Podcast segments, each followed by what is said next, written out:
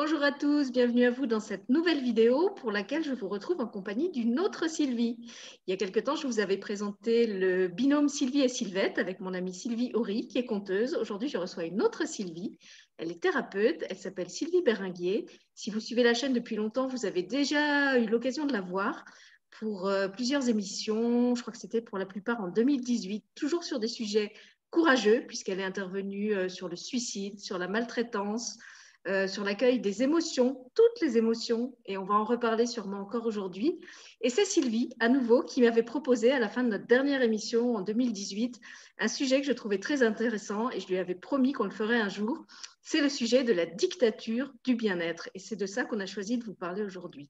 Mais dans un premier temps, je la laisse vous saluer et se présenter pour ceux qui la découvriraient aujourd'hui et puis aussi pour ceux qui la connaissent mais qui ne sont pas au courant de toutes les nouveautés qui se sont mises en place dans son activité professionnelle. Alors Sylvie, en quelques mots, comment est-ce que tu peux te présenter pour ceux qui ne te connaissent pas et pour ceux qui te redécouvrent aujourd'hui sur la chaîne? Merci Sylvie, bonjour tout le monde. Oui, bah oui, ça fait euh, bah, trois ans, hein, 2018, ça, ça fait. Euh, alors, qu'est-ce qui s'est passé? Bah, Comme euh, la plupart d'entre vous, j'ai été confinée et j'ai dû m'adapter à de nouveaux outils, justement, qui sont, bah, qui est, pardon, le distanciel et qui m'a permis d'aller auprès d'une autre, euh, d'une autre population qui, qui n'avait pas la possibilité de venir en cabinet.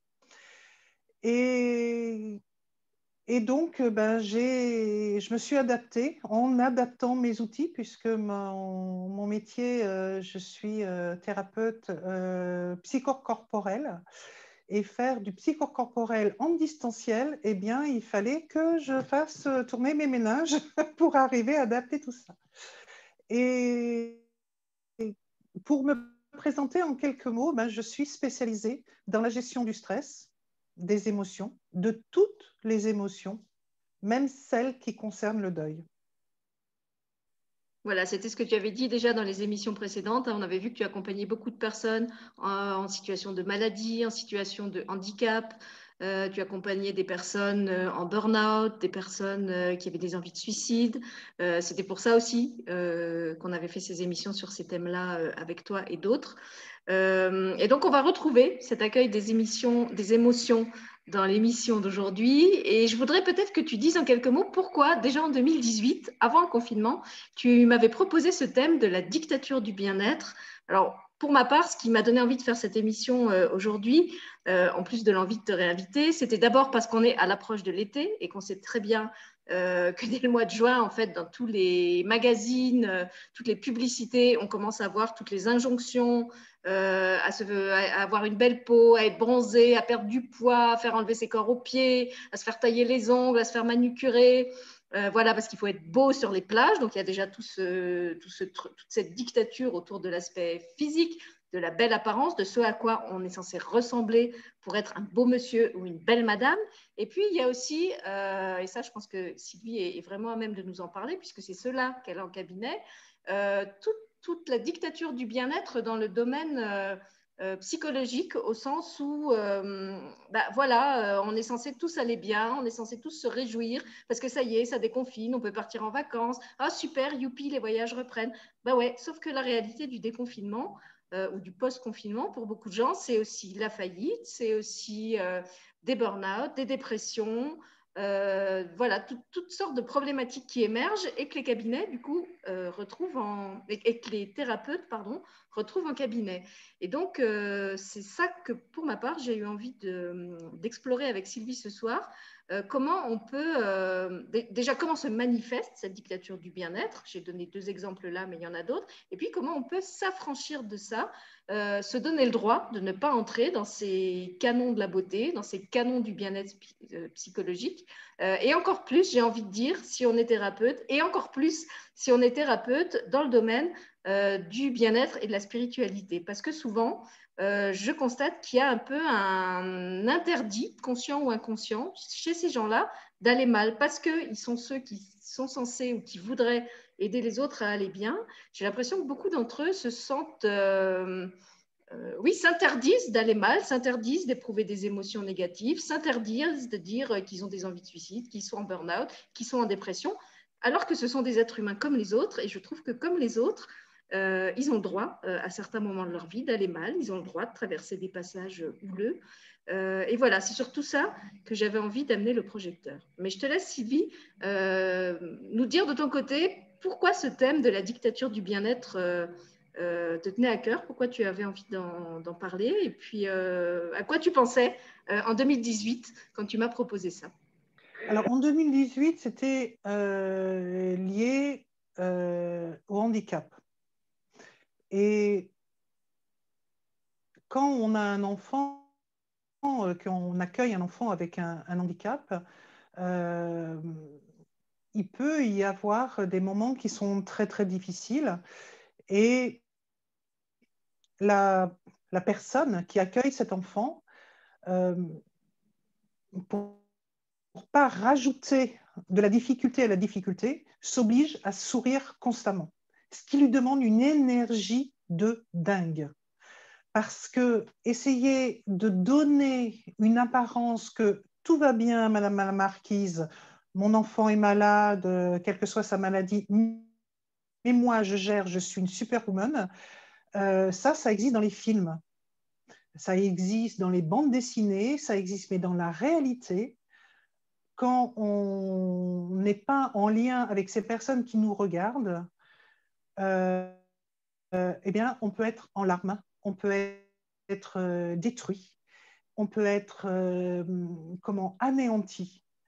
Et on a le droit de vivre pleinement ses peines parce que quand on a la chance d'avoir encore des larmes qui coulent, parce qu'il y a des personnes qui n'ont même plus ça, donc on a encore la chance d'avoir des larmes qui coulent, on a le droit de dire je n'en peux plus. Mais si je pleure tout le temps, je sais que personne viendra m'aider parce que je vais faire peur. Donc du coup, je dois m'obliger à sourire, je dois m'obliger à être la superwoman ou superman qui affronte cette réalité que je n'ai pas choisie. Et donc, il faut que j'affiche cette, euh, présence. Et, et, moi, les personnes euh, en 2018 que j'accompagnais, qui étaient comme ça, je les voyais et ensuite je les voyais en cabinet. Et là, euh, c'était vraiment un Mr. Jekyll et Mr. Hyde. Quoi. Voilà, c'est ce que j'allais dire. Tu veux dire qu'il y avait une dichotomie entre ce que ces personnes affichaient est-ce qu'elle vivait dans l'intimité ou qu'elle venait exprimer dans ton cabinet, c'est ça? Totalement. Et là, moi, j'accueillais vraiment des personnes, mais certaines, elles n'arrivaient plus, même plus à marcher, tellement le poids de ce qu'elles avaient sur les épaules était lourd. Et, et comme elles voulaient faire bonne figure, parce que justement, montrer ses émotions, c'est extrêmement difficile, parce qu'on est dans une société de paraître. Et donc, dans le paraître, il ben, faut être souriant, tu parlais de maillot de bain, il faut être bien habillé, il faut, être, il faut avoir la bonne ligne, il faut avoir la bonne coiffure, il faut, euh, il faut avoir la bonne couleur de cheveux, il faut... Euh, bref, il faut. Sauf qu'en même temps qu'il faut tout ça, il faut aussi s'occuper de cet enfant ou de cet être aimé qui a euh, des besoins spécifiques. Et là, c'est une charge mentale énorme. Et se permettre justement d'accueillir ces émotions. Et quand on accueille ces émotions, le problème, c'est qu'on n'est plus dans le contrôle. Et quand on n'est plus dans le contrôle, on a la sensation que l'on ne va pas pouvoir aider la personne euh, bah, qui ne peut pas s'aider elle-même. Et ça, ça rajoute de la souffrance à la souffrance parce qu'on croit que l'on est incompétent on croit qu'on n'est pas une bonne mère, on croit qu'on n'est pas un bon père, on croit que si son enfant est malade, c'est de sa faute, on croit que s'il souffre, c'est de sa faute. Bref, on se rajoute de la souffrance à la souffrance, de l'incompréhension à l'incompréhension, et surtout, on oublie une chose, c'est que de vouloir souffrir à la place de l'autre, on lui enlève aussi ses capacités. Parce que quel que soit l'handicap ou la maladie de la personne, c'est un être humain avant tout. Et si on veut prendre ses émotions ou sa maladie à sa charge, on lui enlève aussi le potentiel soit de guérison, ou d'aller mieux, ou de respirer mieux. Et ça, on n'a pas le droit de prendre quelque chose qui ne nous appartient pas. Et, et vraiment amener ces personnes à le dire, mais vous avez le droit et non pas d'être je suis pas bien aujourd'hui, comme tu l'avais dit dans les émotions, euh, je me sens un petit peu en pétard, euh, euh, je ne suis pas vraiment en pleine forme, mais de se dire j'en ai marre quoi, j'en ai marre, je veux que vous me foutiez la paix, je ne veux plus voir personne, j'ai envie d'hurler parce que la situation que je vis, elle n'est pas normale. Il n'est pas normal que je mette au monde un enfant qui est malade. Ce n'est pas normal. Ça n'a pas de sens. C'est pas du tout mon projet de couple. Quoi. Mon projet de couple, c'était pas d'avoir un enfant malade. Mon projet de couple, c'était d'avoir un enfant, de grandir avec cet enfant, de, l'éveiller, de l'émerveiller, de lui faire découvrir la nature. Et là, je suis en train de lui faire découvrir la souffrance. Et là, on se culpabilise parce qu'on croit qu'on est responsable de ça. Et quand l'extérieur vous renvoie cette image d'apparence, surtout fais pas de bruit, camoufle tout, sois bien rangé, range tes émotions confortablement, parce que nous, là, ce que tu es en train de vivre, on serait en, totale incapacité de le vivre. Et si tu nous le montres, on va avoir peur. Et comme on va avoir peur, eh ben, on va s'enfuir. Et tu vas perdre tous tes amis. Par contre, si tu souris et tu ranges bien tes émotions gentiment, bien, bien parfait, etc., dans des belles boîtes, etc., ben là, on va venir parce qu'on ne sent pas les risques. Et comme on ne sent pas les risques, eh ben, on va avoir envie de venir te voir parce qu'on croit que tu es une superwoman. Et on va avoir envie de prendre ton énergie parce que arriver à, à vivre ça, alors que c'est le tsunami, mais comment t'es fait, toi? Du coup, la personne qui range ses émotions, elle devient attirante. Sauf Alors que quand on la voit dans sa réalité, ben, ce n'est pas du tout ça que l'on avait vu au départ. Alors là, tu prends l'exemple du handicap. Moi, je pense à un autre exemple de milieu que tu connais bien, puisque tu y donnes maintenant des formations, c'est le milieu de l'entreprise, où mm. là aussi, tout le monde est bien corseté euh, émotionnellement, où là aussi, tout le monde a des belles boîtes Tupperware pour ranger ses émotions. Et il ne faut surtout pas ouvrir les boîtes pendant le temps de travail, à la limite un petit peu à la pause, mais pas quand on est censé être un professionnel compétent. Euh, on parlait tout à l'heure des thérapeutes, mais c'est valable dans plein d'autres domaines. Euh, et je suppose que ces gens qui ont des Tupperware bien rangés au travail, c'est ceux que tu retrouves là aussi en cabinet, euh, avec un besoin intense d'exprimer tout ce qu'ils ne peuvent pas exprimer dans leur domaine professionnel. Bah oui, tout à fait, parce qu'on leur demande d'être performants. Il faut performer. Donc là, la dictature du, du paraître, là, dans le milieu professionnel, c'est performer. Donc, euh, alors si en plus la personne, elle est belle, bien mise, elle a beaux cheveux, etc., bah, ça c'est parfait. Mais euh, c'est vraiment performer. Et quelquefois, la performance vient se heurter avec son expérience. Parce que peut-être dans une autre entreprise, on a été malmené. Et là, d'un coup, on perd la confiance en soi. Et pourtant, on a un nouveau travail, par exemple. On a envie vraiment de performer dans ce nouvel emploi. Mais notre histoire, vient taper. Et là, on se dit, mais j'ai plus confiance en moi, je ne veux pas être la bonne personne. Et au lieu de dire, bah, écoutez, euh, voilà, j'ai vécu cette expérience-là, ça m'a malmené, euh, je sais que j'ai les compétences, mais j'ai cette blessure-là en moi qui fait que j'ai peur.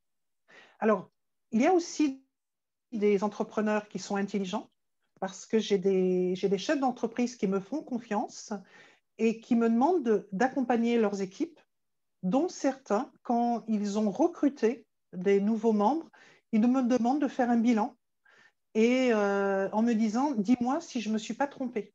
Alors, très honnêtement, la première fois que ça m'est arrivé, je me suis dit, oups, euh, parce que j'ai quand même indirectement la vie d'une personne professionnelle quand même entre les mains. Et donc, je dis bien sûr à cet entrepreneur, euh, ce qui se dit au cabinet restera au cabinet. Je pourrais simplement dire si cette personne, elle a cette, vraiment cet enthousiasme que vous avez découvert, ou si, comment, elle sera mieux adaptée à un autre poste. Ça, je pourrais me permettre de vous le dire, mais je ne vous dirai pas pourquoi. Et, je trouve que c'est vraiment génial que des entrepreneurs fassent ça parce que ça veut dire qu'ils misent sur l'humain et ils ont compris que cet être humain qui avait des compétences, qui avait aussi des blessures, mais qui avait des compétences, pouvait faire monter son équipe complète en compétences. Et là, vraiment, ces entrepreneurs-là, ils ont tout compris. D'autant qu'on sait, en plus c'est même prouvé maintenant par les, recherches, les statistiques, que les entreprises euh, où il y a de la communication, où il y a de la confiance, où il y a de l'empathie, euh, bah, forcément les salariés, enfin les employés s'y impliquent plus parce qu'il y a une bonne ambiance et du coup l'entreprise marche mieux. Euh, bah, parce que les employés sont motivés au lieu d'être saoulés par leur patron et d'avoir aucune envie de lui faire plaisir. Donc, et puis ce que je trouve aussi positif dans l'exemple que tu donnes, c'est qu'avant les, les employés des entreprises, tu les retrouvais après en cabinet, quand ils étaient déjà en mode, en burn-out ou en mode dépression à cause de tout ce qu'ils n'avaient pas eu la possibilité d'exprimer. Et que là, au lieu de les retrouver en aval, tu les as en amont, euh, envoyés par des patrons, comme tu dis, intelligents, compétents, humains, qui s'intéressent à l'humain euh, et qui essayent de mettre la bonne personne à la bonne place pour éviter justement euh, qu'il y ait de la casse euh, en route. Et ça, effectivement, ça montre qu'il y a une vraie hum, évolution dans les pratiques et aussi dans la réflexion que les patrons, les entrepreneurs ont bah, sur leur métier, sur qu'est-ce qui fait qu'une entreprise marche, qu'est-ce que c'est que la rentabilité. Ben ouais, il y a une rentabilité économique, mais il y a peut-être aussi des facteurs humains à prendre en compte pour ça. Et ça, je trouve que c'est vraiment positif c'est positif parce que ces entrepreneurs-là, ils ont une vision à long terme. Ils n'ont pas une vision à court terme. Et ils ont compris que justement, s'ils avaient une vision à long terme avec des collaborateurs qui sont bien dans leur emploi, ils savent très bien que leur entreprise sera pérenne.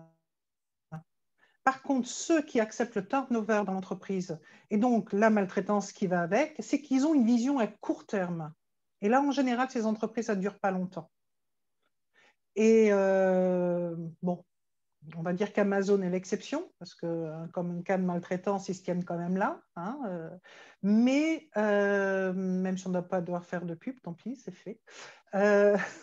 mais, mais là, ces, ces entrepreneurs-là, ils ont visé l'humain. Et, et ils ont visé aussi que leur entreprise est un gage de confiance et que ce n'est pas un produit, c'est un conseil. Et peut-être ceux qui pensent en court terme, c'est qu'ils en sont coproduits. Et même leurs salariés, c'est un produit, c'est un outil humain, c'est tout. Et eux, par contre, ils ont un engagement et une éthique professionnelle qui fait qu'ils savent que le conseil qu'ils vont donner à leurs clients, va, leurs collaborateurs vont réellement porter l'image de marque de l'entreprise. Du coup, le, collaborateur devient l'entreprise, devient l'image de l'entreprise. Quand tu acceptes un turnover, quand tu acceptes de, prendre tes collaborateurs ou les salariés juste pour des outils humains, bah, tu vends des produits. quoi tu t'en fiches parce que tu, fais de la quantité, tu ne fais pas de la qualité. Et ceux qui ont choisi de faire de la qualité, eh bien, euh, c'est vraiment ces gens-là, ils ont tout compris parce que c'est des entreprises qu'on recommande. Parce que même si beaucoup de gens, effectivement, euh, euh, travaillent et, se fournissent sur de la, des produits en ligne, telle que l'entreprise que j'ai euh, comment citée, combien la décrit, combien la critique. Et par contre, une entreprise qui joue et qui travaille avec euh, ses collaborateurs et ses salariés, celle-là, on va la publicité au contraire. Donc, bah, moi, je ferais plus confiance effectivement avec à une entreprise qui investit dans ses salariés parce qu'il a compris que c'est ses salariés, ses collaborateurs qui vont faire que l'entreprise sera pérenne. Je pense que tu as raison. Quand on a, quand, on a le choix, euh, on préfère toujours aller vers une entreprise où on sent que les gens sont bien, où ils, où ils rayonnent la joie de vivre, mm. que vers une entreprise où on sent que les gens sont traités comme des pions. Euh, à efficacité égale, j'ai envie de dire, euh, si j'ai le choix entre une entreprise où les gens sont sympathiques, chaleureux et ont l'air bien dans leur peau, et une entreprise où ils sont juste comme des robots, ben, je ne vais pas chez les robots. pour donner un, un, exemple concret, je me souviens être allée, c'était l'hiver dernier, à mon garage automobile. Euh, qui venait de, changer de locaux. Et puis alors, c'est vrai qu'avec les, vous savez, les contraintes sanitaires, le masque, tout ça, en plus, je savais que le local, c'était un truc plus ou moins enterré. Donc, je disais, oh là là, ça va être vraiment galère euh, euh, d'attendre dans, ce tout petit local exigu avec le masque sur la bouche, les distances de sécurité pendant qu'il me change mes pneus. Et en fait, il y avait une tellement bonne ambiance dans ce garage automobile que j'ai pas vu passer l'heure. J'ai été traitée aux petits soins. On m'a amené le café, on m'a amené les viennoiseries. Euh, il y avait des employés qui sifflotaient en travaillant, ils plaisantaient. En fait, j'ai complètement oublié pendant une heure le Covid, euh, les infos plombantes. Euh, j'avais l'impression d'être, je sais pas, sur une place en Italie avec tout le monde qui rit, qui siffle, qui chante, mais j'étais plus du tout dans mon garage en tôle, éclairé par des néons sur une, mini chaise dans un mini coin d'un mini local. et je me suis dit, ben voilà, eux, ils ont tout compris parce que chez eux, j'aurais envie de revenir. et même si j'ai un autre garage qui ouvre plus près de chez moi ou avec des prix peut-être plus attractifs, et ben pour moi, ils ont fait la différence et je sais que c'est chez eux que je reviendrai. Et je pense que ce que tu dis de ces patrons qui font le choix de l'humain, euh, c'est aussi ça. C'est ça. C'est ça parce que euh, ces, ces, patrons-là ont compris que les salariés allaient s'occuper de la hum, réputation de l'entreprise. Parce que plus un salarié se sent bien dans l'entreprise, plus il prend soin de son entreprise. Et plus il va la défendre. Parce que vraiment, c'est quelque chose qui se sent bien. C'est comme, en fin de compte, un enfant qui entend qu'on critique son père. Ben, il va casser la gueule à l'autre. Hein. Ça ne va pas le faire. Il va. C'est, euh, je ne sais plus le, comment la chanson euh, comment Tarte ta gueule à la récré. Je ne sais plus de qui elle est. Euh, je crois c'est Moustaki. Je ne sais plus qui Souchon. ça. Souchon. Eh bien, c'est un peu ça, quoi tu vas voir à la récré euh, ce que je vais te faire, quoi. Parce que tu n'as pas à critiquer mon père. Et là, tu n'as pas à critiquer la maison dans laquelle je travaille. Tu veux dire qu'ils vont mettre un point d'honneur à essayer de, défendre leur entreprise et d'en donner une, bonne image, en fait. Exactement. Ils vont donner une bonne image, ils vont défendre l'entreprise et ils vont défendre les qualités de l'entreprise. Mais les, salariés, les collaborateurs seront tellement bien dans cette entreprise qu'ils n'auront même pas à le faire parce que leur posture le dira. Du coup, toi, bah, tu entendais siffloter. En général, quand tu ne te sens pas bien quelque part, tu sifflotes pas. Hein. Donc là, c'était, bah ouais, ça me fait du bien d'être là. Et tu l'as dit toi-même, j'ai oublié le Covid, je me retrouvais dans une place en Italie, euh, je ne savais même plus que j'étais dans un sous-sol, dans un petit coin exigu, euh, vraiment pas très agréable eh bien, j'ai tout oublié le temps d'un instant où on était en plus en train de faire quelque chose pour ma sécurité, parce que c'est pas rien de changer les pneus d'une voiture quand même. Donc, on fait quelque chose pour ta sécurité et on le fait d'une façon agréable, harmonieuse, décontractée. Eh bien, tout ça fait que ben, j'ai envie de reprendre ma voiture et je sais que je serai en sécurité parce que c'est comme si j'en ai en même temps ben, tous les salariés dans ma voiture euh, et, je sais qu'ils sont avec moi parce que je sais qu'ils ont pris soin de ma voiture comme ils prennent soin de l'entreprise. Et du coup, je suis en sécurité.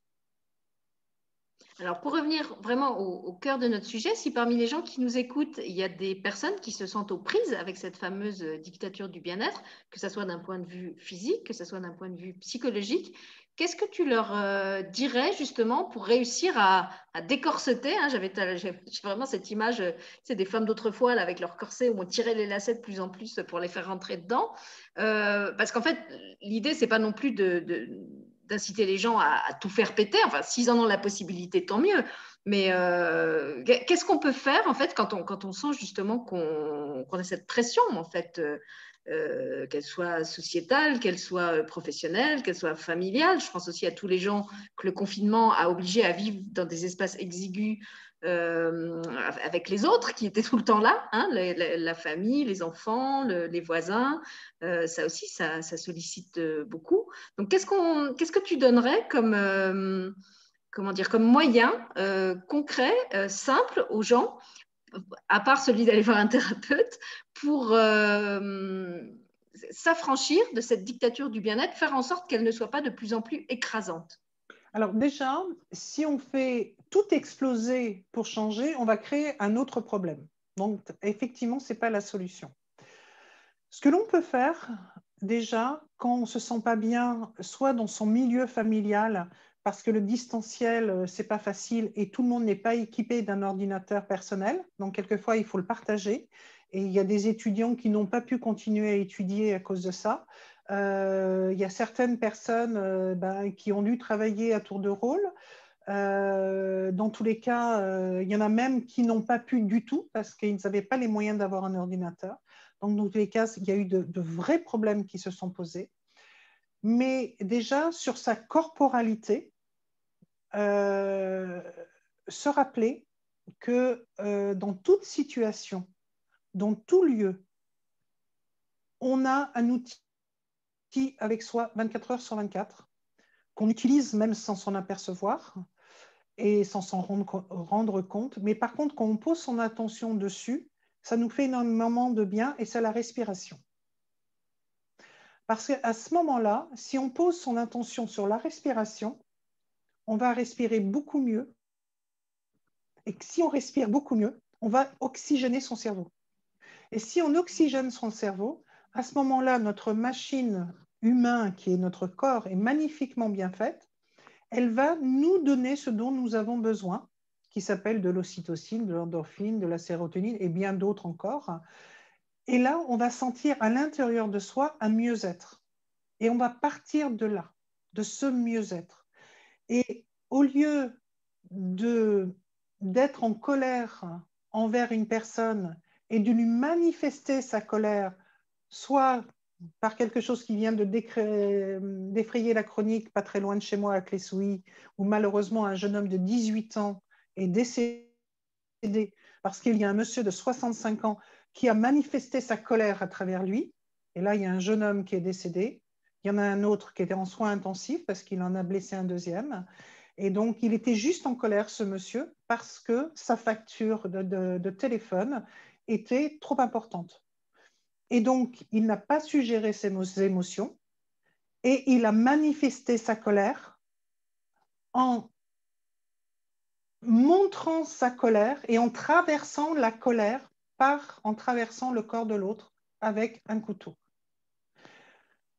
Et alors déjà, partir euh, voir une entreprise avec un couteau, là, il y a déjà quelque chose qui ne va pas. Mais dans tous les cas, si ce monsieur avait appris à gérer ses émotions, eh bien, il serait déjà, il ne serait pas parti muni d'un couteau et euh, il n'aurait pas enlevé la vie d'un enfant de 18 ans. Et il n'aurait pas euh, comment, non plus comment, blessé gravement un deuxième. Donc, la respiration, c'est déjà un premier outil qui évite de se mettre en colère auprès de l'autre. Parce que l'autre, il vit la même situation que soi. Il est dans la même pièce. Il vit les mêmes émotions. Pas de la même façon, mais il vit aussi. Lui aussi, il est contraint d'être dans ce lieu exigu. Tout le monde n'a pas la chance de vivre dans 160 mètres carrés. Il y en a qui ont peut-être que 30 mètres, 50 mètres, 60 mètres, et ils doivent se débrouiller avec ça. Donc déjà, si on apprend, serait-ce que ça, à respirer, et une fois qu'on l'a, on montre aux gens que l'on aime à respirer et on le fait ensemble, on va se dire, OK, malgré tout, je suis à l'abri, même si euh, je suis entre quatre murs, mais je suis quand même à l'abri. Et je peux aider les personnes que j'aime à se décontracter. Et là, on n'est pas dans la dictature du bien-être, on est dans la sauvegarde de chacun parce que chacun se sent vulnérable et ne sait pas comment dire à l'autre j'ai besoin d'espace. Du coup, on va crier plus fort que l'autre pour se faire entendre. Et si l'autre ne veut rien entendre, peut-être qu'on va passer par des coups. Sauf problème, c'est quand la colère va redescendre, on va s'en vouloir de tout ça. Mais le mal, il sera fait. Et si c'est un enfant qui le reçoit, c'est un adulte en devenir, qui sera peut-être un prochain professionnel, qui sera en pré-burnout, qui aura perdu la confiance en soi parce qu'à un moment, son papa ou sa maman, au lieu de lui parler et de lui donner confiance en lui, il l'a tapé ou lui a mal parlé. Et sauf que cet enfant, il va grandir avec ça. Et cet enfant, c'est un adulte en devenir. Et cet adulte en devenir sera peut-être un professionnel demain. Et face à une situation conflictuelle, aura la même réaction qu'il a eue face à son père ou face à sa mère. Et au lieu de pouvoir parler de ses émotions, il va, se rentrer à il va rentrer à l'intérieur de lui et il va exploser son émotion. Parce qu'il n'aura pas appris à la gérer. Voilà, tu, tu, viens de dire ce que, ce que je voulais ajouter, euh, apprendre à parler de son émotion. Avant d'en arriver à cette solution qui est effectivement la respiration, je pense qu'il y a deux autres étapes euh, importantes parce qu'on n'en est pas tous à arriver à respirer euh, tout de suite. Première étape, c'est déjà reconnaître qu'il y a une émotion. Et ça, il y a déjà plein de gens qui ne sont pas capables ou qui ne veulent pas voir qu'il y a une émotion ou qui la voient mais qui ne savent pas la nommer. Donc déjà, être capable d'identifier qu'il y a quelque chose en soi qui fait qu'on ne se sent pas bien. Des fois, on ne sait même pas euh, de quel ordre il est, hein, ce pas bien. On ne sait même pas non plus dans quelle partie du corps euh, c'est localisé exactement, mais avoir conscience qu'il y a quelque chose qui fait que là, à cet instant, on n'est pas bien. On a, on a un nœud, on a, on a une pression, on se sent tendu, on a des migraines, et puis c'est à répétition. Donc, il y a déjà tous les signaux du corps. Une fois que c'est là, il y a aussi, comme tu l'as dit, informer, informer euh, les proches, l'entourage, les collègues que là, à cet instant, je ne me sens pas bien. Alors, comme tu l'as expliqué, dans certains contextes, c'est difficile, on n'a pas le droit de dire qu'on ne se sent pas bien. Euh, alors dans ces cas-là, bah, je ne sais pas, on, peut peut-être euh, sortir un moment, faire les 100 pas dans le couloir, voire même aller aux toilettes, hein, faire ses, ses 10 respirations, je ne sais pas. Moi, j'avais la chance d'être dans une école euh, qui était au milieu d'un bois, donc sur ma pause de midi, eh ben, au lieu d'aller dans la, salle des profs euh, où tout le monde déchargeait sa colère euh, sur les situations conflictuelles qu'on avait vécues, je sortais dans le bois et j'allais dans le bois. mais je pense que c'est vraiment important d'informer les autres, qui, parce que, comme tu le dis, sinon on peut avoir une, réaction qui nous dépasse, une réaction inappropriée et qui, qui, va, qui va se déverser maladroitement sur la tête des autres et ils vont pas forcément comprendre, euh, surtout s'ils sont des enfants, ils peuvent croire qu'ils sont en cause, qu'ils ont fait quelque chose de mal. Et moi, ça m'arrive des fois d'être en mode pile électrique, comme, tu, comme ce monsieur avec ça. Alors, moi, c'est pas pour des factures, mais je sais pas, parce que j'ai brûlé mon repas ou, parce que ce jour-là, j'ai mes règles et je suis de mauvaise humeur. Enfin, voilà. Il y, a, plein de situations dans la vie où on peut être stressé et tendu. Euh, et dans ces cas-là, j'informe. J'informe mon entourage. Je dis euh, écoutez, là, euh, maintenant, je suis énervée. j'ai plein de colère en moi. Peut-être elle va sortir. Si ça arrive, sachez que vous n'y êtes pour rien. C'est pas de votre faute cette colère, elle m'appartient, elle est la mienne, elle a juste besoin de sortir. Donc, où je vais trouver un moyen intelligent de la faire sortir, je vais, je sais pas, je vais aller taper sur un coussin, je vais aller faire un tour euh, euh, dehors si j'ai le temps, et peut-être que euh, parce qu'en plus j'ai cette colère et que je ne sais pas quoi en faire et qu'elle a besoin de s'exprimer, à un moment, je vais exploser, je vais casser un truc, je vais me mettre à crier. Mais s'il vous plaît, sachez que vous n'y êtes pour rien. C'est vraiment ma colère que j'ai pas su gérer. Et déjà rien que ça, je trouve que c'est important d'expliquer ce qui se passe et que l'autre n'en est pas responsable. Surtout, encore une fois, si c'est un enfant ou une personne qui, a, qui, peut se sentir coupable ou responsable de, l'état que vous manifestez ou, ne pas comprendre même pourquoi vous manifestez ça.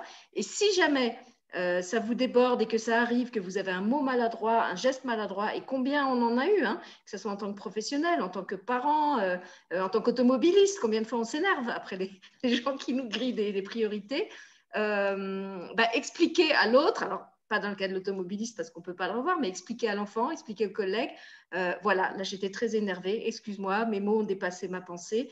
Rien que ça, je trouve que c'est déjà aussi important parce que l'autre comprend que voilà, il y a eu un truc un peu disproportionné qui s'est passé, mais ça n'est pas sa faute. Il n'est pas responsable de ce qui s'est passé. Tout à fait. Si ce n'est que pour avoir ce recul, de pouvoir expliquer, de pouvoir informer, il faut déjà en avoir conscience. Mm. Et quand tu vis le tsunami émotionnel, tu n'as pas conscience de ça parce que tu es comme dans un étau et il n'y a aucun espace intérieur qui peut éclaircir un petit peu la situation. C'est pour ça que je parlais de respiration, parce que déjà, on ne peut pas respirer quand on est dans cet étau. Il faut le faire quand on est bien. Il faut apprendre à le faire quand on est bien, quand il n'y a aucun problème. Parce que le jour où on ne sera pas bien, on ne se rappellera pas ce qu'il faut faire. Donc, vraiment, la respiration, c'est comme le brossage des dents. C'est une hygiène ça me fait penser à, cet entraînement des, enfants euh, dans les écoles japonaises euh, pour prévenir les, comment on appelle ça, les chocs sismiques. On leur apprend en fait comment il faut réagir, euh, justement, quand, ça va bien, on leur apprend qu'il faut se protéger, qu'il faut se mettre sous la table, qu'il faut évacuer silencieusement. Et effectivement, le jour où ça arrive, on est souvent étonné, nous occidentaux, de voir avec quelle sérénité, quelle discipline ils réussissent à accomplir tous ces gestes qu'ils ont répétés et répétés. Et je trouve que ce que tu dis, c'est un peu la même chose, c'est comment apprendre à faire face au, choc sismique émotionnel. Si on s'entraîne quand ça va bien, on sera peut-être mieux capable, on sera même sûrement mieux capable de faire face le jour où ça se présentera vraiment. Oui, parce qu'on ne sera pas pris par, euh, par la peur de ce qui se passe. On, l'aura tellement fait. Tu sais, euh, les animaux dans la, dans la nature, ils apprennent en jouant. Parce que ils savent qu'avant d'arriver à peu près à réussir quelque chose, ils vont à peu près échouer entre 250 et 300 fois. Parce que leur survie en dépend. Donc, en passant par le jeu pour apprendre à, déjà tenir euh, un objet, le mettre dans un petit orifice qui n'est pas très très gros et que plus tard, ben, cet objet, ça sera un petit, euh, un petit bâton et l'orifice, ça sera peut-être une fourmilière, eh bien, de ça, sa survie en dépend. Donc, en le faisant en jouant, le jour où il en aura besoin, ça sera un automatisme. Il ne cherchera même pas à comprendre. Donc, respirer quand tout va bien, c'est le moment où il faut le faire. On n'attend pas d'avoir des caries pour se brosser les dents. On se brosse d'abord les dents, et une fois par an, on va voir le, dentiste pour voir si tout va bien. Et comme on sait suffisamment bien brosser les dents, effectivement, les dents vont bien. Il y a peut-être besoin d'un détartrage, mais les dents vont bien. Eh bien, la respiration, c'est la même chose. On n'attend pas d'avoir des caries émotionnelles. On se brosse les dents, donc on respire avant. Et on peut même jouer en faisant ça. On peut jouer à comment tu as respiré, comment tu t'es senti, etc. Et vraiment se euh, faire presque, hum, comment La maman enceinte, maman, regarde, je fais le gros ventre comme quand tu étais enceinte et pousser le ventre avec la respiration et laisser le, ventre revenir plat. Donc, je pousse le ballon et je défais le ballon. On peut le faire totalement avec en jouant. Et le jour où le tsunami émotionnel, on va même pas réfléchir, on va le faire. Et du coup, on va rendre service à tout le monde parce qu'on aura tous ensemble appris à le faire.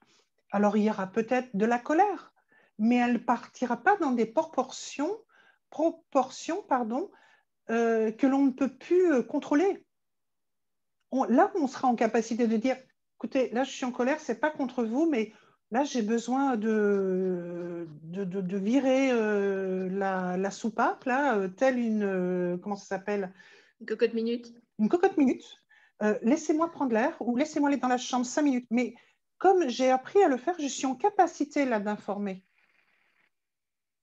Mais si je suis complètement dans mon étau émotionnel, du coup, c'est le cas de le dire, l'espace, il n'y en a pas. quoi. Et là, ben, je, crois que c'est l'autre qui me pose un problème et donc je vais euh, éclater la situation. Sauf que ben, ce que j'éclate, c'est mon fils, ma femme, euh, euh, ma belle-mère, et elle y est pour rien.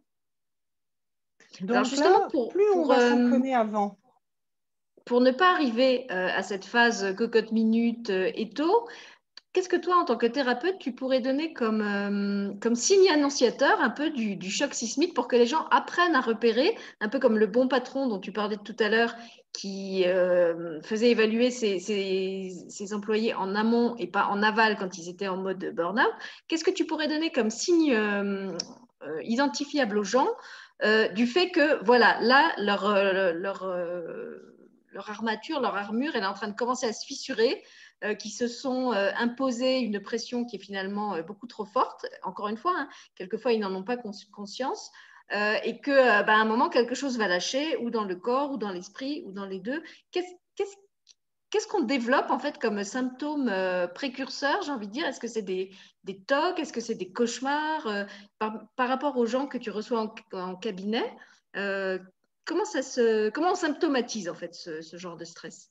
Alors, moi, ce que j'ai remarqué en, en récurrence, c'est ce que j'explique souvent d'ailleurs dans, les formations, c'est que le, le burn-out ou les prémices de la dépression commence par une douleur au mollet. On a mal au mollet. On a la sensation que des chiens sont en train de nous mordre les mollets.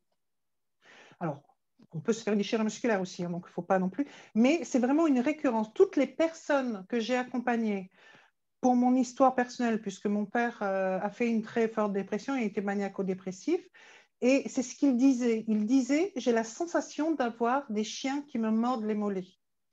Euh, et, ça, je le retrouve sur toutes les personnes qui, euh, sont en, excès de contrôle. Sur toutes les personnes qui sont hyper contrôlantes, je le retrouve. La première chose qu'elles me disent, c'est j'ai mal au mollet. Toutes. Sur 99% des personnes que j'ai accompagnées, c'est les mollets. Et, euh, donc, euh, et les mollets, euh, c'est quand même ce qui porte avec les pieds toute notre stature, quand même tout notre corps. Du coup, on ne peut plus avancer, on peut moins avancer. Quand on a mal au mollet, puis on a mal aux jambes, puis on a mal au dos, au lombaire, on en a plein le dos. Donc, vraiment, si vous avez mal aux pieds, si vous avez mal au mollet, dites-vous que c'est les prémices de quelque chose qui va commencer.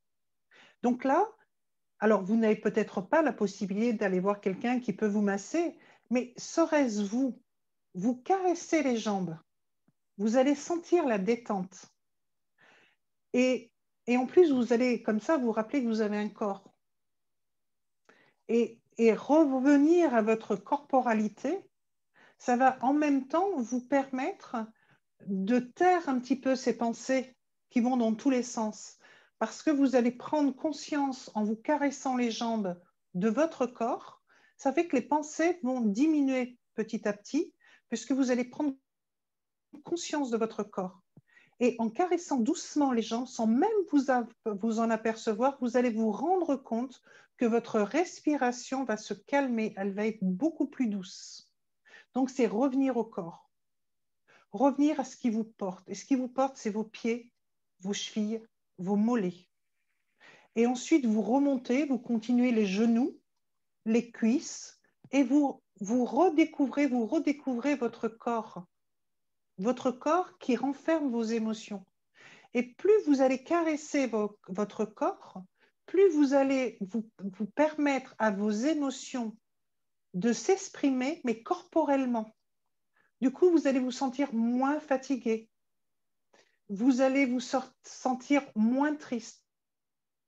Parce que plus on se masse, même tout doucement, ça libère l'ocytocine automatiquement.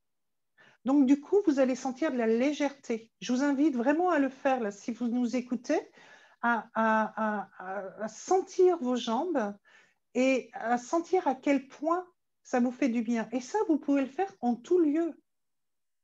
Sur votre lieu de travail, en conduisant au feu rouge, vous caressez les, cuisses. Euh, comment Dans votre lit. Dans votre lit, vous prenez conscience de votre corporalité, où sont posés vos pieds, vos mollets, vos fessiers, votre dos. Donc, du coup, plus vous allez vous ramener à votre corps, plus vos pensées vont s'apaiser. Parce que vous ne pouvez pas faire deux choses à la fois. Vous ne pouvez pas être dans votre corporalité et dans vos pensées en même temps. Ce n'est pas possible. Donc, plus vous allez être dans votre corps, moins vous allez avoir des pensées ruminantes avec ce que vous n'avez pas dit, ce que vous n'avez pas fait ou ce que vous avez entendu ou euh, il y a 36 ans, machin, il m'a dit ça. Non, là, c'est vous êtes juste avec vous.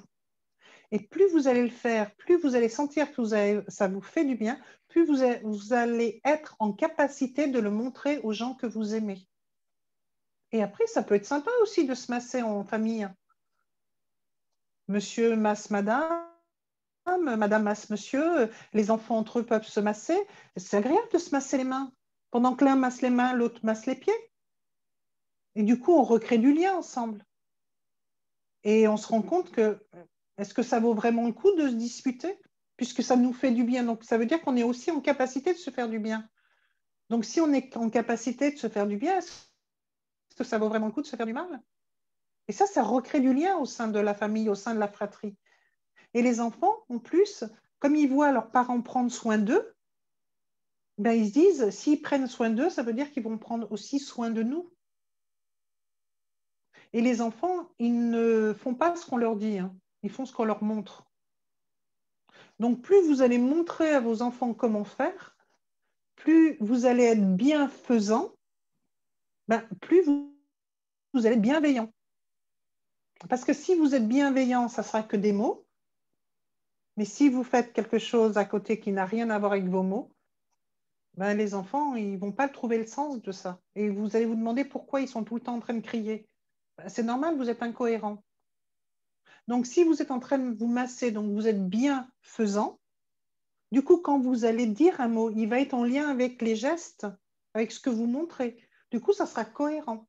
Et là, les enfants, ils trouveront le sens, ils le feront naturellement. Et vous allez voir que les disputes vont s'apaiser. Ça ne veut pas dire qu'elles vont disparaître. Ça veut dire qu'elles seront moins fortes, moins, elles vont être plus contrôlées. Et là, on sera encore en mesure de dire, je ne me sens pas bien. Et là, la famille pourra écouter. Donc, c'est vraiment un apprentissage. Et, alors, on a le droit de ne pas vouloir faire ça sur un banc public, etc., et montrer tout ça à tout le monde. Hein. On a le droit, mais, mais déjà, si on se permet de le faire au sein de sa famille, ça veut dire qu'on sera aussi en capacité de parler de sa vulnérabilité, de dire à ses collègues, bah, là, je ne suis pas bien aujourd'hui. Ce n'est pas contre toi, mais j'ai envie d'être seule aujourd'hui. Mais je te respecte, hein, je t'aime bien, ça ne change pas. Mais moi, là, j'ai besoin de, cet espace. Et, et, comme je te respecte, je te le dis.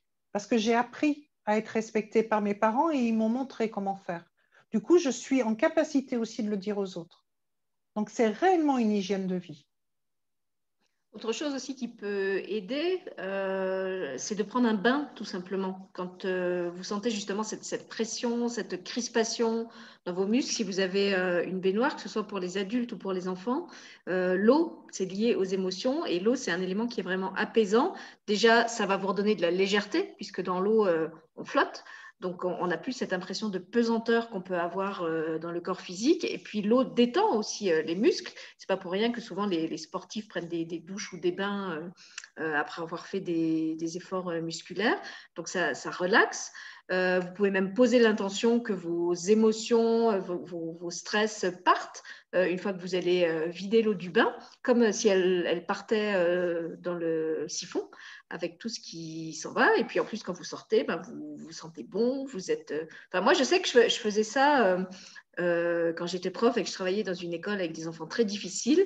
D'abord parce que quand je rentrais, je puais le tabac, du fait que mes collègues, enfin, on n'avait pas de salle non fumeur, donc j'avais tous mes vêtements qui étaient imprégnés de l'odeur du tabac, donc je ne supportais pas de, de, garder mes vêtements. Et en plus, parce que je sentais vraiment ce stress qui avait sollicité mon corps, donc c'était mon plaisir du soir euh, alors, ok, c'était pas très écologique, mais ça me faisait du bien. Euh, je prenais euh, tous les soirs mon bain et je restais une bonne demi-heure là-dedans. Et quand je sortais du bain, je sentais que le stress s'était vraiment dilué. C'est le cas de le dire. c'était comme s'il y avait eu un, sas de décompression. Et je, commençais ma nouvelle vie avec d'autres vêtements, une autre, un autre état d'esprit. Hop, voilà, c'était derrière moi. C'était, comme je disais, c'était parti avec l'eau. Donc, si ça vous parle, tu, parlais tout à l'heure de se masser les mollets, on peut aussi prendre des bains de pied ou des bains euh, euh, en mettant de l'eau juste euh, jusqu'aux genoux pour que les, mollets, effectivement, se, se décrispent. C'est ça, parce que tout le monde n'a pas de, de, baignoire, mais effectivement, prendre un bain de pied, prendre une douche, une douche y a la possibilité, ça c'est vrai que ça, ça, permet vraiment de laver euh, et tu le dis très bien, tu changes de vie, tu changes, tu passes dans un sas, et ça, c'est très, très bien. Effectivement, tout le monde n'a pas de baignoire, donc prendre un bain de pied, ça, c'est une bonne chose, et, se masser un petit peu, ça, ça peut vraiment faire du bien. Et ce qui est aussi important, hein, c'est euh, ben, boire euh, souvent de l'eau. Parce qu'effectivement, il euh, faut quand même garder à l'esprit que nous sommes composés à 80% d'eau. Donc, euh, il faut apporter à notre corps ce qu'il a de plus. Donc, si quand vous êtes énervé, vous mangez et vous mangez quelque chose de sec, ben, du coup, votre corps, il ne va pas être détendu parce qu'il va lui manquer un élément, c'est l'eau. Donc, euh, dès que vous sentez quelque chose, eh ben, il faut aller vers ce qui est le plus nombreux euh, en vous, c'est-à-dire l'eau. Et à ce moment-là, l'eau boit les émotions, l'eau filtre les émotions. Donc, euh, et tu parlais aussi quand tu étais prof, dans l'établissement où tu étais, il y avait un bois. il y a une citation zen que j'aime beaucoup qui dit Le bois boit les émotions. Donc, bois BOS, bois BOIT, les émotions. Donc, plus vous allez marcher, et si vous marchez en conscience et que vous marchez chaque pas, c'est comme si vous redonniez à la terre euh, ce qui a été dysfonctionnel dans la journée, ben, c'est plus en vous. Et la Terre, euh, ça fait quelques millions d'années qu'elle est là, donc je pense qu'elle s'est beaucoup mieux transformée que nous. Euh, donc, il faut aussi euh, comment, euh, se servir de sa sagesse, hein, parce qu'avec tout ce qu'elle supporte, je pense que c'est bon. Hein, elle sait beaucoup mieux que nous faire. Et, marcher sur, sur cette terre, marcher sur cet humus. Et tout à l'heure, en préambule, je disais que, que j'accompagnais toutes les émotions, même les émotions qui sont dans le deuil. Et justement, en forêt, il y a des arbres. Et quand l'arbre perd ses feuilles, eh ben, il n'est pas en train de pleurer les feuilles qu'il perd. Parce qu'il sait qu'il va s'en nourrir. Il sait que ça fait partie de son cycle. Et la colère que l'on a eue, quelquefois, on veut la garder, cette colère-là, en nous, parce qu'on croit que euh, c'est une énergie qui nous permet de faire des choses ce qui est vrai. Mais si elle est mal contrôlée, on risque de, de, porter cette colère envers autrui. Par contre, si on se défait de cette colère, on va garder la puissance de la colère, mais ça sera plus de la colère, ça sera de l'énergie et qui nous permettra de passer à l'action dans ce qu'on veut faire. Par contre, si ça reste de la colère, eh bien, on sera encore dans les taux et du coup, on va être guidé par notre colère. Et du coup, on ne va pas faire quelque chose de rationnel.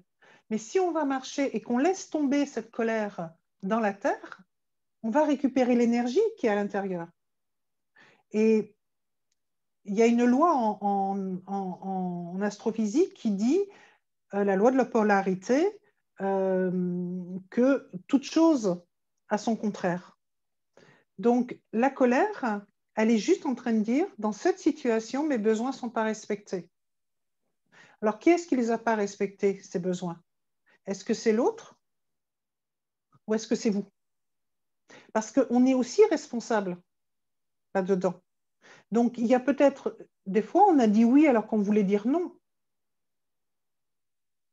Et après, on en veut à l'autre de lui avoir dit oui alors qu'on voulait dire non. Mais c'est aussi d'accepter la responsabilité du non que l'on a dit. Donc, arriver à dire, bah oui, mais moi, dans cette situation, je voulais, je voulais pas, mais comme tu voulais et que je t'aime bien, donc du coup, ben, ça veut dire que mon oui, il est conditionné. Et là, euh, l'autre, bah, il a entendu oui, donc il est allé dans son action. Et celui qui a dit oui alors qu'il voulait dire non, il est dans sa rumination en disant c'est pas ce que je voulais dire et je m'en veux. Et à un moment, il va se mettre en colère, sauf que comme la situation n'existera plus, ça va devenir un conflit qu'on ne comprend pas. Donc, que l'autre ne respecte pas les besoins, c'est vrai, mais vous aussi, vous avez la responsabilité de respecter vos besoins. Et pour pouvoir les respecter, il faut les identifier. Et comme tu disais tout à l'heure, ce n'est pas toujours facile d'identifier une émotion, surtout quand elle impacte tout le corps. Donc, plus on va le faire quand c'est calme, les, marins, ils n'apprennent pas à naviguer euh, sur une tempête. Hein. Ils, apprennent à naviguer sur temps calme, euh, dans des petits euh, coins d'eau très faciles. Hein. Et après, ils vont sur des mers un petit peu plus agitées, etc. Et à un moment, ils iront dans des mers beaucoup plus importantes. Mais si, euh, s'ils vont directement dans des mers euh, importantes alors qu'ils ne savent pas naviguer, c'est normal qu'ils aillent euh, vers la catastrophe. Quoi. Et les marins sont suffisamment intelligents pour ne pas aller directement dans, une mer démontée. Ils savent très bien que c'est excessivement dangereux. Ben, les émotions, c'est une mer démontée. Quoi. Donc, il faut d'abord aller dans le petit bassin, apprendre à nager dans le petit bassin, et après, on pourra aller effectivement dans un bassin un petit peu plus grand. Alors, autre chose que je trouve très utile à faire euh, par temps calme pour euh, garder ton image, c'est-à-dire quand on a l'esprit euh, apaisé, c'est d'aller explorer aussi quelles peuvent être les croyances qui sont à la racine de l'émotion et puis aussi quelquefois rendre les croyances à qui elles appartiennent. Euh, par exemple, si je suis quelqu'un qui veut toujours euh, faire son boulot euh, super bien, donner satisfaction à tout le monde et qui se met la super pression justement parce que je ne veux pas rendre un dossier où il n'y a pas un trombone qui n'est pas à sa place et je vais le refaire dix fois s'il faut que j'en fasse dix fois. Et du coup, après, je suis tout le temps en stress parce que comme je veux tout faire bien, je n'ai pas le temps de tout faire comme je le voudrais est-ce que c'est vraiment à moi ou est-ce que c'est peut-être parce que petit ou petite, on m'a rabâché, que j'étais nulle, donc je veux prouver que je suis capable de bien faire. Est-ce que c'est parce que j'ai eu des parents qui étaient eux-mêmes très perfectionnistes et que du coup moi-même j'ai du mal à accepter de ne pas faire parfaitement? Euh, Allez reprendre un peu tous ces, sacs et puis quelquefois les rendre euh, à qui ils appartiennent et je trouve que c'est encore plus facile et plus vrai euh, pour tous ces, ces, dictates de la mode là, dont je parlais euh, au début de l'émission, euh, ce, truc de je, dois peser, je dois rentrer dans telle taille, je dois peser tant de kilos, je dois avoir les rondeurs là, mais pas là, enfin voilà, il y a tout ça. Et moi, je me suis questionnée là-dessus après mon accouchement. Comme beaucoup de femmes, pendant ma grossesse, j'avais pris pas mal de kilos. Je voulais les reperdre. Euh, j'ai pris rendez-vous avec une diététicienne qui m'a fait faire tout un tas de régimes, enfin, qui m'a imposé tout un tas de contraintes alimentaires que je me suis imposée aussi, bien disciplinée. Et en fait, je perdais strictement pas de poids. Donc, au bout d'un moment, j'ai trouvé ça complètement démotivant. J'avais l'impression de perdre mon temps, de perdre mon argent, mais de pas perdre de poids. Donc, ça faisait vraiment pas sens pour moi. Du coup, j'ai arrêté euh, de m'imposer tout ça. Finalement, les kilos sont partis pour, pour, euh, pour une partie d'entre eux et sont restés pour l'autre. Et puis, euh, y a, en fait, ça, a vraiment duré, puisque c'était il, y a, y a 15 ans hein, euh, que, que, ça s'est passé. Et récemment, je me suis dit, mais après tout, t'essayais de satisfaire qui quand, quand, tu voulais perdre ces kilos? T'essayais de te satisfaire toi, parce que tu te trouvais pas belle et trop grosse Ou est-ce qu'en fait, t'essayais de satisfaire un diktat, puisqu'on parlait de dictature, un diktat sociétal qui dit qu'une femme, même après sa grossesse, doit reperdre des kilos, ne doit pas garder ses rondeurs, euh, qui dit qu'elle doit toujours avoir sa poitrine de jeune fille, alors que moi, j'avais allaité mon enfant pendant presque trois ans et j'avais les seins qui tombaient. Et puis, je me suis dit, mais en fait, je, cherche à faire plaisir à qui en essayant de, retrouver mon corps euh, de jeune, alors que de toute façon, euh, j'y suis plus. Voilà, mon corps, il a changé. Maintenant, c'est plus un corps de, jeune fille, c'est un corps de, de jeune mère. Euh, et s'il a changé, finalement, c'est parce qu'il a donné la vie, c'est parce qu'il a donné de l'amour. Pendant trois ans, il a donné de l'amour à travers le lait que j'ai donné euh, à cet enfant. Et pourquoi je devrais essayer de le remodeler pour qu'il redevienne euh, comme avant? Est-ce que je dois la renier quelque part, cette histoire de jeune mère qui a son corps marqué? Et puis récemment encore, maintenant que j'arrive plus près de, la ménopause que de l'âge de donner la vie, euh, je me suis résolue à sortir de mon armoire, vous savez, ces fameuses affaires qu'on garde toujours. Je suis sûre que tous et toutes, on a comme ça les fameuses affaires où on se dit Ah, ça, je l'aimais bien, je le garde pour quand je rentrerai à nouveau dedans. je suis sûre que vous rigolez devant votre écran et que vous vous dites Ah, ouais, moi aussi, j'en ai, ai, dans un coin de mon armoire. Alors, suivant les personnes, on a un gros coin ou un petit coin, mais je suis sûre qu'on a au moins une ou deux robes, un ou deux pantalons où on se dit Ouais, ça, je le garde parce que de toute façon, je vais reperdre du poids. Et puis un jour, je rentrerai à nouveau dedans. Et en fait, c'est pas vrai. enfin, dans mon cas, ça n'a pas été vrai. Le jour où je devais rentrer dedans, euh, il s'est décalé de six mois, de un an, et puis finalement, j'avais plein d'habits qui m'allaient plus. Et chaque fois que j'ouvrais mon armoire, eh ben, ça me renvoyait à l'image que j'étais grosse et que je pouvais mettre que trois trucs sur les, je sais pas, 20 qu'il y avait dedans parce que pour tous les autres, j'étais trop, j'étais trop grosse. Et je me suis dit, mais au lieu de te dire que tu es grosse, pourquoi tu sors pas de ton armoire tous les trucs qui sont trop petits, tu t'achètes des vêtements plus grands et tu acceptes d'avoir le corps que tu as Parce que là encore, j'étais en train de satisfaire qui euh, c'était qui qui avait décidé que je devais mettre encore du 38 ou du 40 à presque 50 ans euh, Finalement, quand je regarde le corps de la plupart des femmes de 50 ans autour de moi, elles non plus, elles ne rentrent pas dans un, dans un 40 euh, ou dans un 38. Et elles non plus, elles n'ont pas les seins qui sont comme ça. Ou alors, c'est parce qu'elles les ont fait refaire. Mais voilà, la réalité d'un corps de femme de 50 ans qui a, qui a connu la maternité, la plupart du temps, c'est pas ça. Et puis, quand bien même ce serait ça, si mon corps à moi, il est bien comme ça, pourquoi je laisserais la société euh, décréter comment je dois être, alors que mon corps, lui, il se trouve très bien comme ça. J'ai la chance d'avoir un corps qui est en super santé, euh, euh, je peux tout faire, j'ai quasiment aucun, aucun désagrément. pourquoi je lui demanderais en plus de rentrer dans le 38, où déjà de toute façon jeune, j'avais du, du mal à rentrer.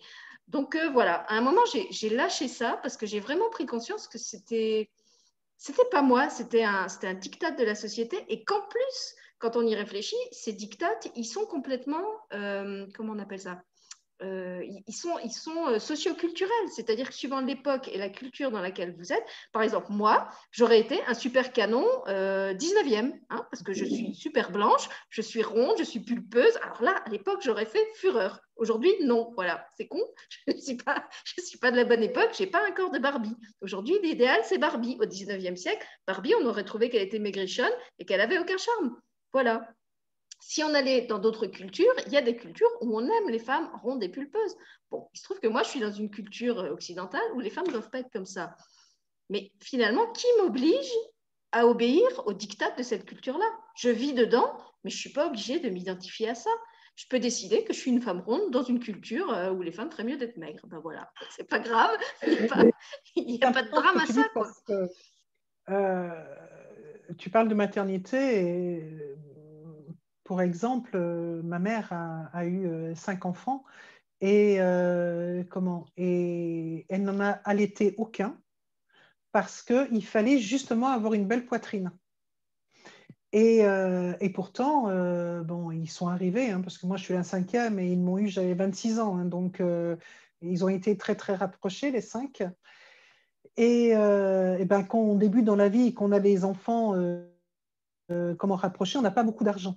Donc, du coup, euh, ben, elle a été obligée d'acheter du lait maternisé alors qu'elle était équipée naturellement. Elle prenait des médicaments pour faire arrêter le lait. Et elle allait acheter à côté du lait. Et en même temps, elle faisait énormément d'efforts pour avoir une poitrine. Et, moi, c'est quelque chose qui m'a toujours euh, interloquée parce que quand elle voyait euh, que, que j'allaitais mes enfants, elle était là, elle me dit oh, Qu'est-ce que j'aurais aimé allaiter mes enfants? Mais je dis Mais pourquoi tu t'en es privée? Elle me dit ben, Parce qu'à ce moment-là, ce n'était pas la mode. Et la mode, donc pour en revenir au titre de l'émission, la dictature du bien-être, à ce moment-là, eh bien, il ne fallait pas allaiter les enfants. Enfin, dans tous les cas, elle, elle n'a pas allaité ses enfants. Et ça a toujours été une souffrance pour elle. Alors, non seulement une souffrance économique, mais en plus une souffrance relationnelle. Parce que ben, il y a des moments, ben, elle n'avait pas d'argent et elle a dû donner du lait de vache à ses enfants et ben, le cerveau, euh, il n'a pas les besoins du même apport. Et donc, du coup, en se demandant si elle était en train de faire quelque chose de bien ou de mal à son enfant. Alors que si elle avait accueilli son corps de mère et non pas le, le diktat de la mode, ben, du coup, euh, ça, serait passé totalement différemment et elle aurait eu un, rapport au corps totalement différemment totalement différent, pardon. Parce que moi, j'ai toujours connu ma mère à faire des régimes. Bon, c'est toujours été quelqu'un d'extrêmement mince, mais ça n'empêche qu'elle se privait de tout pour avoir ce corps mince. Parce que elle avait euh, la culture qu'une femme doit être, doit correspondre justement bah, à Barbie. Et, euh, donc, il euh, bah, faut qu'elle soit une femme, il faut qu'elle soit une mère, il faut qu'elle soit mince, euh, faut qu'elle soit une bonne cuisinière, faut qu'elle soit comment offrante dans certaines situations de couple. Ça va quoi, on va se calmer là, c'est bon quoi, pas obligé. Et parce que là aussi, on a le droit de dire non quand on ne veut pas. Notre corps nous appartient. Et quand on n'a pas envie de le partager avec quelqu'un d'autre, même si c'est son mari ou sa femme, on a le droit de dire non. Parce que autrement, ça s'appelle du viol conjugal. Donc, euh, on n'a pas à forcer quelqu'un qui n'a pas envie de faire quelque chose. Et ça, c'est vraiment très, très, très important parce que moi, j'ai été élevée comme ça. Ma mère m'a toujours dit, tu dois être vierge quand tu rencontres ton mari et tu dois être là pour le plaisir de ton mari. Ben, quand on entend ça dès son plus jeune âge, euh, ça veut dire que mon corps déjà ne m'appartient pas, ça veut dire qu'il appartient à quelqu'un d'autre, et je ne peux pas en disposer comme je veux, parce qu'il appartient à une autre personne. avec le caractère que j'ai, ça ne s'est pas passé comme ça automatiquement, parce que je me suis approprié mon corps, mais ça n'empêche que c'est des mots qui résonnent encore en moi. À maintenant, ça que 56 ans, j'entends ça encore. C'est pour ça que je disais c'est important de se demander souvent à qui ça appartient hein, quand, on a ces, pensées qui reviennent. En fait, est-ce que c'est vraiment moi qui veux ça?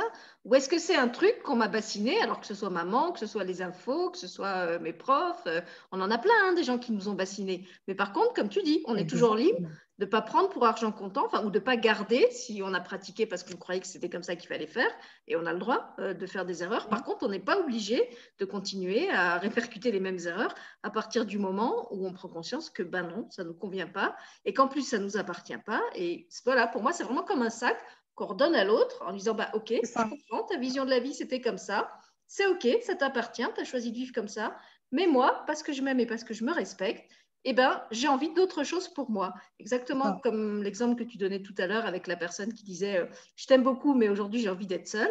Euh, aujourd'hui, moi, mon besoin, c'est d'être seule. Aujourd'hui, moi, mon besoin, c'est de ne pas avoir de rapport sexuel. Aujourd'hui, moi, mon besoin, c'est de pouvoir mettre des habits où je me sens bien, où je me sens belle et où j'ai pas l'impression que je dois rentrer 10 euh, kilos de gras dans un sac que je ficelle et où ça déborde de tous les côtés. Et puis, j'ai envie de me sentir confortable, j'ai envie de pouvoir euh, bouger mon corps et qu'il ne soit pas euh, là aussi euh, corseté.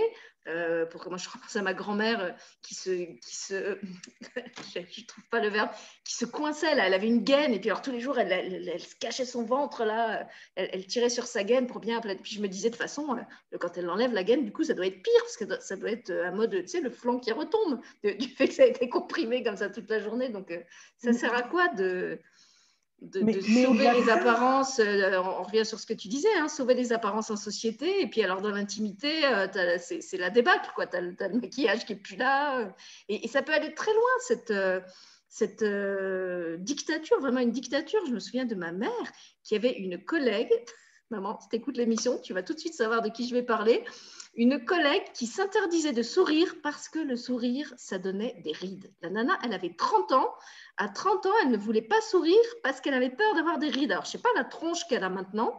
À mon avis, elle a quand même sûrement des rides. Et en plus, ça doit être, vous savez, les rides tristes. Les rides qu'on a là, pas les rires mignonnes avec les petites pattes de doigts des gens qui ont beaucoup rigolé, les rires là et puis la barre là sur le front. Mais franchement, jusqu'où ça peut aller euh, de se dire je, m'interdis de sourire parce que je vais avoir des rides? Mm. Euh, Là aussi, c'est quoi la croyance derrière? C'est euh, euh, il vaut mieux qu'une femme soit, soit sans rides avec un visage revêche plutôt qu'elle ait un visage ridé mais souriant. C'est c'est sois belle et tais-toi, oui. C'est sois belle et tais-toi parce que tu, tu, dois avoir cette apparence-là tout le temps. Et, et, et, pour ce que tu disais pour ta grand-mère, mais parce que moi je suis une visuelle, hein, donc j'étais en train de la voir faire hein, automatiquement. Et, euh, mais c'est hyper maltraitant parce que les organes, en attendant, ils sont coincés. Donc, ça veut dire que les émotions générées dans la journée, elles sont coincées aussi. Et quand on, comme tu dis, d'un coup, tout comme un, flanc qui retombe, eh ben, il y a tout aussi. Et là, ça peut être, tu vois, à cause de toi, ce que je suis obligée de faire, alors que l'autre l'a peut-être jamais demandé. Mm. Mais dans son inconscient, comme tu dois peut-être, euh, ben, voilà, peut-être que ta grand-mère a été élevée comme ma mère, eh bien, tu dois être euh, cette image-là parce que tu, dois faire honneur à ton mari, tu dois ci, tu dois ça. C'est bon, quoi, les dix commandements de la vie, il faut se là. Hein, c'est... Pas besoin de ça, quoi. Hein, euh. Et il y a une dernière chose, quand même, qui est très, très importante parce que moi, je suis thérapeute, je suis accompagnante. Et dans notre métier, on doit toujours être bien. Parce que euh, bah, c'est ça que l'on vend, c'est ça que l'on accompagne. Moi, il y a une personne qui m'a dit euh, oh ben, dis non, pour quelqu'un euh, qui gère le stress, tu es énervé. Ben, je dis ben oui, justement. Je suis énervée parce que je sais que je ne dois pas garder mon stress en moi. Mais tu vois, je ne suis pas en colère, je suis simplement en train de dire que je suis énervée. Eh bien, dans son inconscient, comme je suis une professionnelle de la gestion du stress, je ne dois jamais être stressée. Mais on va se calmer, quoi. Parce qu'il y a des moments, j'en ai marre. Même si je suis une professionnelle de la gestion du stress. Et, c'est justement parce que je sais qu'elle... Les Anglais, ils disent que le stress, c'est le sel de la vie et le baiser de la mort. Mais moi, je n'ai pas envie de mourir de stress. Hein. Je veux me servir du sel, c'est-à-dire égayer, avoir de l'énergie grâce au stress, mais je n'ai pas envie d'avoir une maladie liée au stress. Je n'ai pas du tout envie de ça. Alors, si ça ne plaît pas à la personne parce qu'à un moment, elle a l'impression que je pète les plombs, eh bien, je pète les plombs. Et si elle n'est pas contente, c'est pareil. Euh, les émotions, c'est la même chose. Et on doit toujours sourire. Ben non, moi, il m'arrive des moments où je pleure. Je pleure parce que ben, ça ne va pas comme je veux, parce que j'ai des souvenirs qui me reviennent de ma vie et qu'elle n'est pas aussi euh, parfaite que j'aurais aimé peut-être qu'elle soit, ou peut-être qu'il y a des vieilles ruminations qui reviennent et, que je me dis que peut-être, euh, comme je t'ai dit tout à l'heure en off, si euh, ben, mon père avait rencontré une personne comme moi, qui fait le travail que je fais, qui a la même maîtrise et la connaissance que j'ai, eh ben, peut-être qu'il ne serait pas tombé malade ou pas de la même façon. Peut-être qu'il aurait pu communiquer avec ses enfants et peut-être qu'il ne se serait pas suicidé. Donc, euh, c'est quand même très, très important de, comprendre que les émotions sont vraiment à accueillir.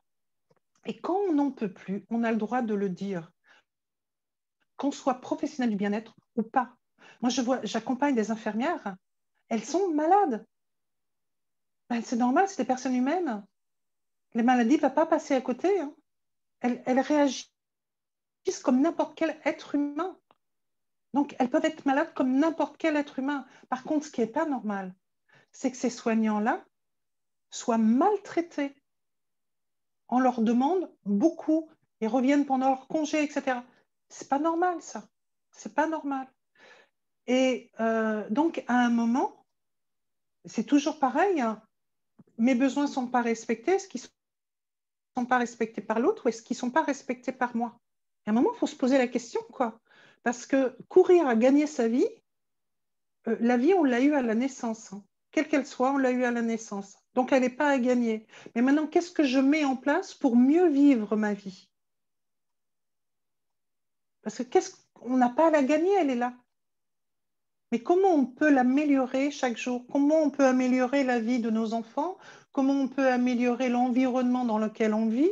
Comment on peut euh, euh, s'affranchir de la dictature du corps en donnant ses vêtements parce qu'ils sont trop petits depuis 15 ans et qu'on va se lâcher la grappe un petit peu? Euh, comment, comment on va accepter d'être une euh, professionnelle du bien-être et, et pas être bien à ce moment-là et dire comme une, une professionnelle l'a fait que, que, je connais, que tu, connais, qui a fermé son cabinet à un moment en disant là je peux pas, je suis fatiguée et je suis pas en mesure d'accompagner et comme j'ai appris comment accompagner les gens, eh bien je vais dire stop et je vais m'occuper de moi. Je ne serai pas disponible pour vous, mais je, je serai mieux disponible demain pour vous. Mais aujourd'hui, je ne suis pas en capacité. Et ça, c'est parce qu'elle a fait un énorme travail sur elle qu'elle est en mesure de dire non, quoi qu'il en coûte. C'est non. Et ça, c'est la vulnérabilité. Et la vulnérabilité, c'est une très grande force. Et plus on accepte sa vulnérabilité, plus on est en mesure justement d'accueillir la vulnérabilité de l'autre et lui dire, mais je vais vous faire découvrir la force qui est à l'intérieur.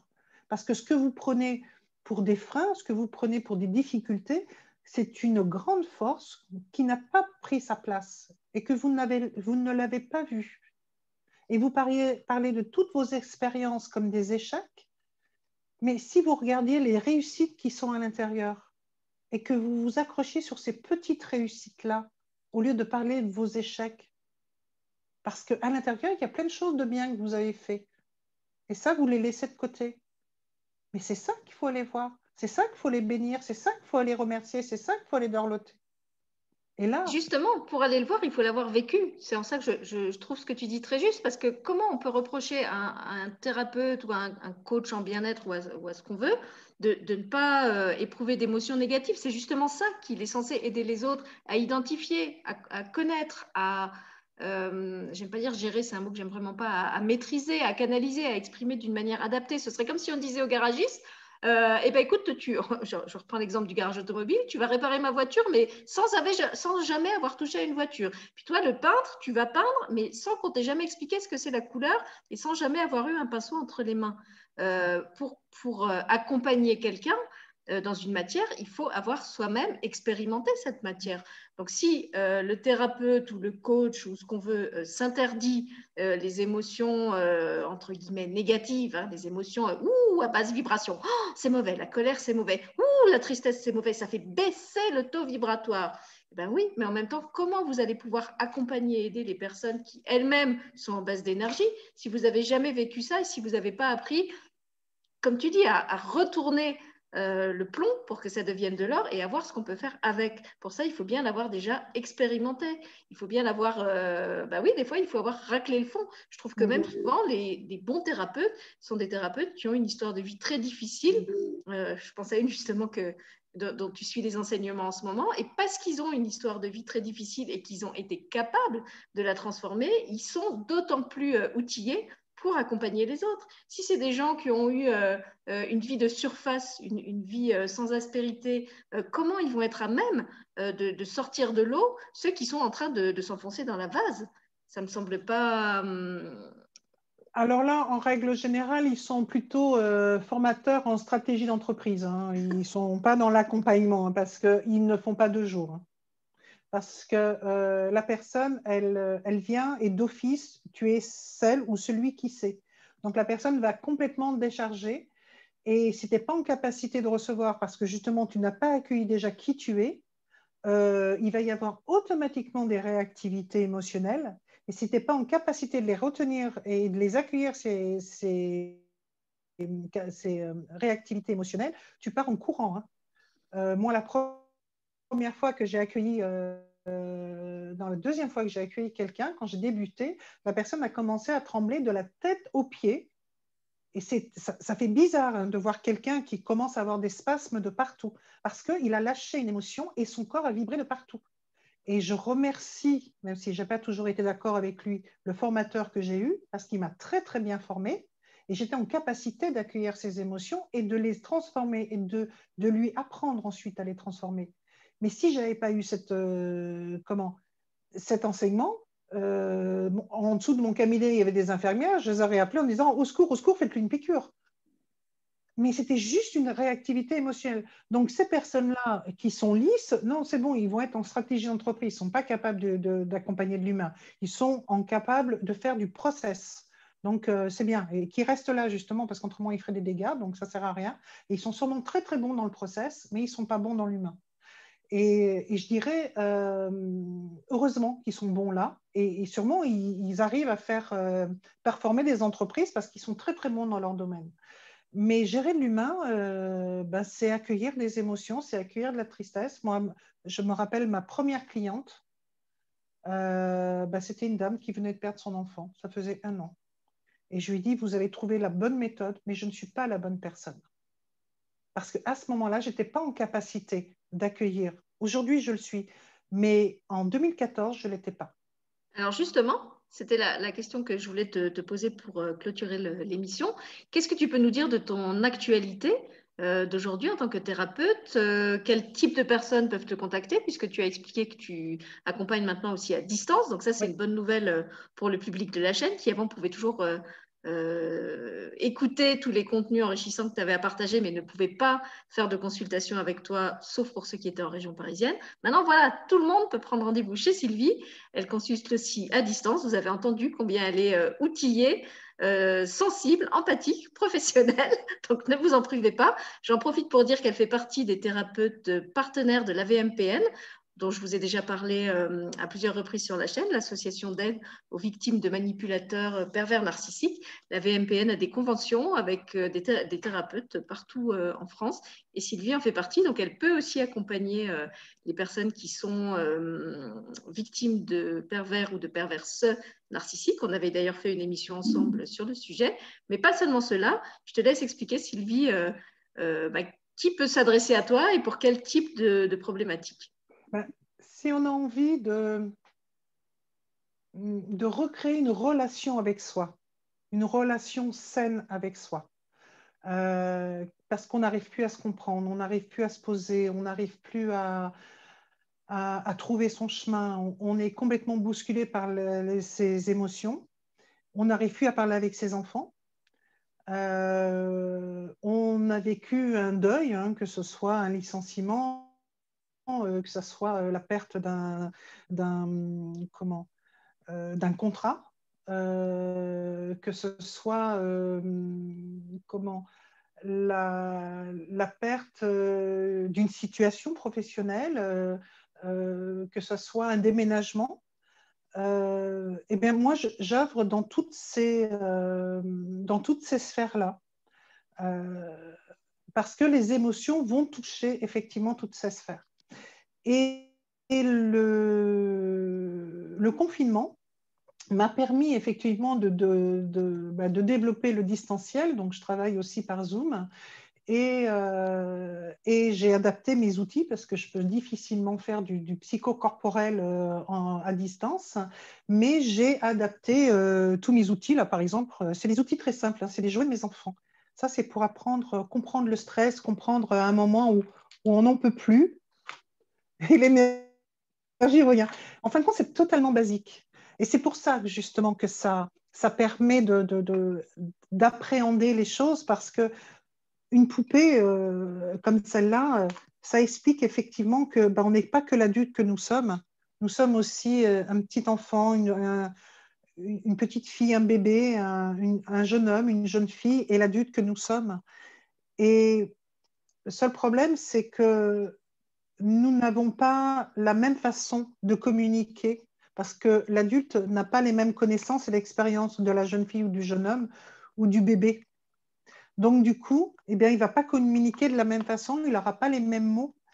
Et, et, remettre justement une relation à soi et un dialogue intérieur, une, euh, comment dire, une sainte intérieure. Vraiment remettre les mots qui vont toucher les mots MAUX et quand les mots vont s'ouvrir, il y a le message qui est à l'intérieur, qui est contenu à l'intérieur, qui va aussi s'ouvrir. Et donc, c'est une solution qui va s'ouvrir. Et quand la solution s'ouvre, je pense que vous allez tous jeter des cailloux dans l'eau, ça fait comme des ronds. Eh bien, toute l'énergie va aussi venir vous envahir. Et cette énergie solutionnante eh bien, peut-être que la petite fille, elle, a, adoré jouer, elle, a, adoré être créative, et aujourd'hui, vous vous privez de cette création. Et justement, en libérant cette petite fille créative, vous aurez peut-être envie de créer quelque chose. Mais vous êtes peut-être fermé à ça. Et justement, en libérant ça, eh bien, l'adulte que vous êtes va peut-être avoir envie de, faire de la musique, de peindre, d'aller marcher, je ne sais pas, peu importe. Mais il y a tellement de trésors à l'intérieur de soi franchement, c'est vraiment dommage de s'en priver. Euh, et, entre autres, dans les formations, ce que j'aime beaucoup, c'est euh, former auprès du médico-social. Parce que quand j'accompagne les professionnels du médico-social, la frontière entre la bien-traitance et la maltraitance est aussi fine qu'une euh, feuille de papier d'aluminium. Et je sais que quand j'accompagne un professionnel, je sais que j'accompagne derrière un enfant. Donc, derrière chaque professionnel, il y a un, deux ou peut-être plusieurs, trois, quatre enfants. Donc, un professionnel qui est bien dans son travail, c'est un enfant qui est bien dans sa famille. Et ça, c'est vraiment à chaque fois que j'accompagne une personne, j'accompagne les enfants. Parce que l'adulte, quand il va rentrer chez lui, il aura une meilleure relation avec les enfants. Et l'adulte en devenir que cet enfant est aujourd'hui sera un meilleur parent pour ses enfants parce que ce parent aujourd'hui lui aura appris comment faire. Et ça, c'est très, très important. Eh ben, je te remercie, Sylvie. C'était passionnant, comme d'habitude. Euh, on aura peut-être l'occasion de réexplorer un autre euh, sujet ensemble. Peut-être tu vas encore me proposer un super thème euh, à la fin de cette émission-ci. En tout cas, je te remercie d'être revenu pour une vidéo avec moi pour partager ton actualité, mais aussi toute ton expérience de thérapeute, de femme, de collègue, de, voilà, de, de sage-femme au sens, à tous les sens du terme.